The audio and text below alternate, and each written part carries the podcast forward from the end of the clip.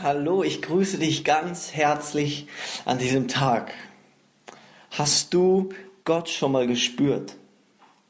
Hast du es schon mal gespürt, dass er wirklich bei dir ist und du hast das so richtig in dir ja wirklich erfahren?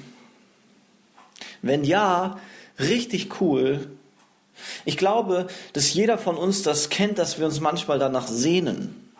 Ja, ich hatte eine Zeit lang in meinem Leben, wo ich mich so sehr danach gesehnt habe, dass das wie so ein Druck sogar in mir drin war. Ja, weil es gibt Zeiten in meinem Leben, da spüre ich überhaupt nichts. Ja, da ist gar nicht so viel mit äh, Gefühl und Gänsehaut und Kribbeln und oh, ich spüre die Gegenwart Gottes in mir drin, sondern nein, da lebe ich einfach mein Leben mit Jesus und lese in der Bibel und bete und das passiert einfach so. Und in diesen Momenten macht mir das manchmal Druck, wenn man Zeugnisse hört und man hört von Leuten, die, die erzählen, geil, da habe ich, äh, da habe ich Jesus gespürt, da habe ich Gott gespürt in mir drin.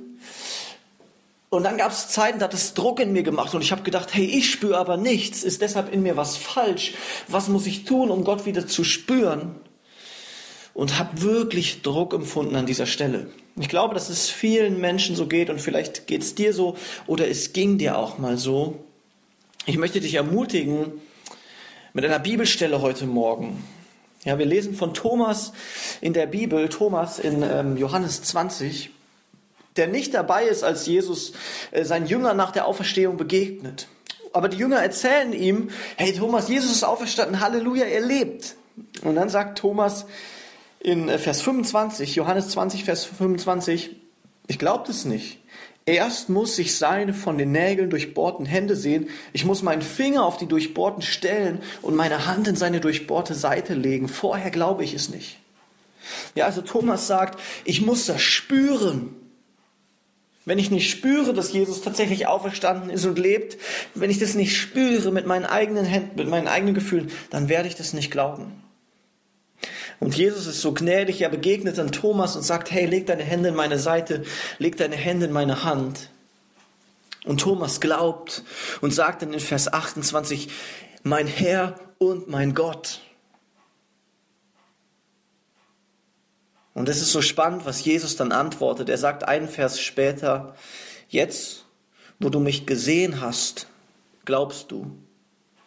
Doch glücklich zu nennen sind die, die nicht sehen und trotzdem glauben.